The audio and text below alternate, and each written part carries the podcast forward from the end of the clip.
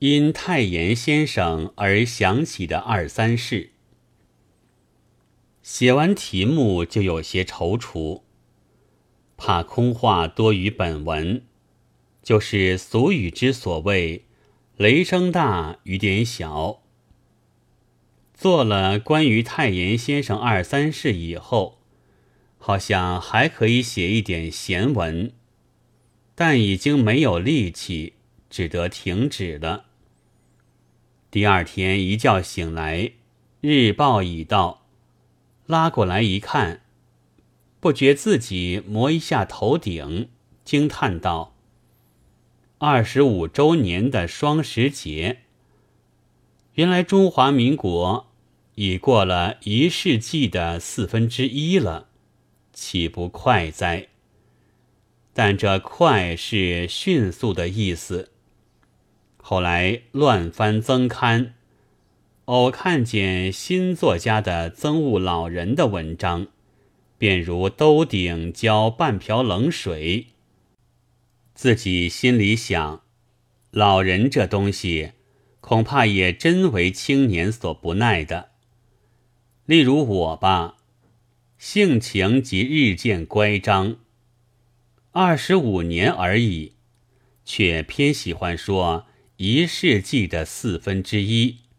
以形容其多，真不知忙着什么。而且这磨一下头顶的手势，也实在可以说是太落伍了。这手势，每当惊喜或感动的时候，我已经用了一世纪的四分之一。有言辫子究竟剪去了，原是胜利的表示。这种心情和现在的青年也是不能相通的。假使都会上有一个拖着辫子的人，三十左右的壮年和二十上下的青年，看见了，恐怕只以为珍奇，或者竟觉得有趣，但我却仍然要憎恨、愤怒，因为。自己是曾经因此吃苦的人，以简便为一大公案的缘故，我的爱护中华民国，娇唇碧舌，恐其衰微，大半正为了使我们得有简便的自由。假使当初为了保存古迹留便不简，我大约是绝不会这样爱他的。张勋来也好，段祺瑞来也好，我真自愧，远不及有些士君子的大度。当我还是孩子时，那时的老人只叫我说：“剃头蛋上的旗杆，三百年前是挂头的。满人入关，下令脱辫，剃头人沿路拉人剃发。”谁敢抗拒，便砍下头来挂在旗杆上，再去拉别的人。那时的剃发，先用水洗，再用刀刮，确是气闷的。但挂头故事，却并不引起我的惊惧，因为即使我不高兴剃发，剃头人不但不来砍下我的脑袋。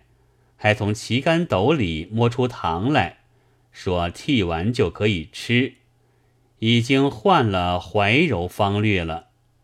见惯者不怪，对辫子也不觉其丑。何况花样繁多，以姿态论，则辫子有松打，有紧打，辫线有三股，有散线，周围有看发。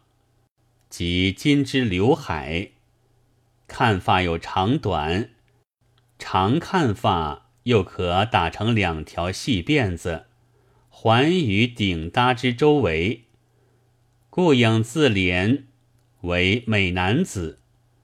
以作用论，则打架时可拔，犯奸时可剪，做戏的可挂于铁杆，为副的。可编其子女，便把戏的将头摇动，能飞舞如龙蛇。昨在路上看见巡捕拿人一手一个，以一补二。倘在辛亥革命前，则一把辫子至少十多个，为治民计也极方便的。不幸的是，所谓海禁大开，世人见读洋书，因之比较，纵使不被洋人称为诸伪，而既不全剃又不全留，剃掉一圈，留下一撮，打成尖辫，如慈姑牙，也未免自己觉得毫无道理，大可不必了。我想。这是纵使生于民国的青年，一定也都知道的。清光绪中，曾有康有为者变过法，不成。作为反动，使义和团起事，而八国联军遂入京。这年代很容易记，是恰在一千九百年，十九世纪的节末。于是满清官民又要维新了，维新有老谱，照例是派官出洋去考察，和派学生出洋去留学。我便是那时被两江总督派赴日本的人们之中的一个，自然排满的学说和辫子的罪状和文字狱的大略。是早经知道了一些的，而最初在实际上感到不便的，却是那辫子。凡留学生一到日本，急于寻求的大抵是新知识，除学习日文、准备进专门的学校之外，就赴会馆、跑书店、往集会、听讲演。我第一次所经历的是，在一个忘了名目的会场上，看见一位头包白纱巾、用无锡腔讲演排满的英雄的青年，不觉肃然起敬。但听下去，听得他说：“我在这里骂老太婆，老太婆一定也在那里骂吴志辉。”听讲者一阵大笑的时候，就感到没趣，觉得留学生好像也不外乎嬉皮笑脸。老太婆者指清朝的西太后，吴志辉在东京开会骂西太后，是眼前的事实无疑。但要说这时西太后也正在北京开会骂吴志辉，我可不相信。讲演固然不妨夹着笑骂，但无聊的打魂是非图无益而且有害的。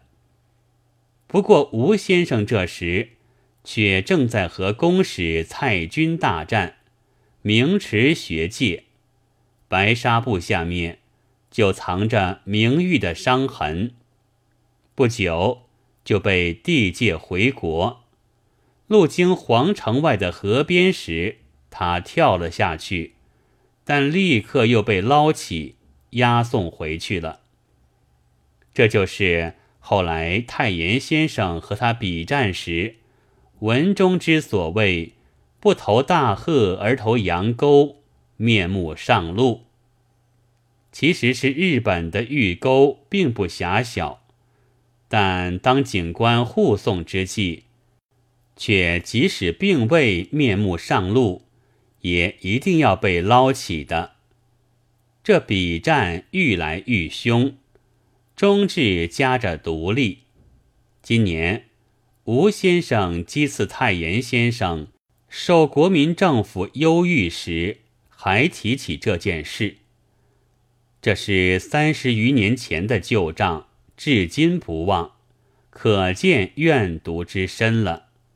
但先生手定的张氏丛书内，却都不收录这些攻战的文章。先生力排青鲁，而服膺于几个青儒。待将西宗古贤，故不欲以此等文字自绘其著述。但由我看来，其实是吃亏上当的。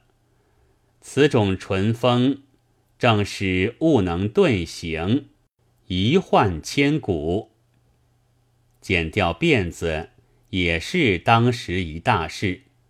太炎先生去发时，作解辫发有云：“共和二千七百四十一年秋七月。”余年三十三矣。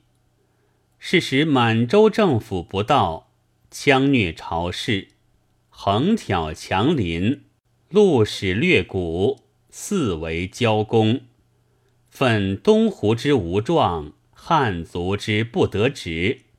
允涕岑岑曰：“余年已立，而犹被戎狄之福，不为咫尺。”弗能减除余之罪也。将近身束发以赴胫骨，日既不己，衣又不可得。于是曰：昔其班孙是隐玄，皆名士已老，断发已没。春秋谷梁传曰：无祝发。《汉书·颜注传》曰：“月钻发。”晋卓曰：“钻，张籍以为古简字也。余故吴越奸民去之，亦犹行古之道也。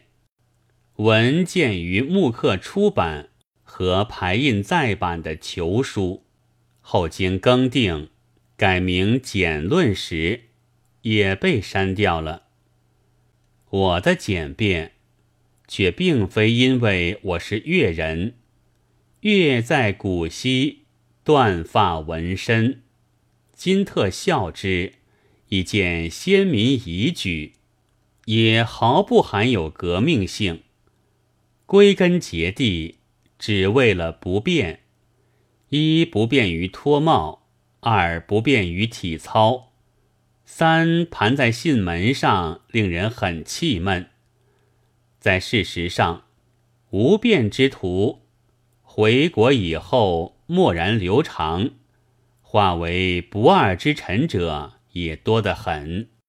而黄克强在东京做师范学生时，就始终没有断发，也未尝大叫革命。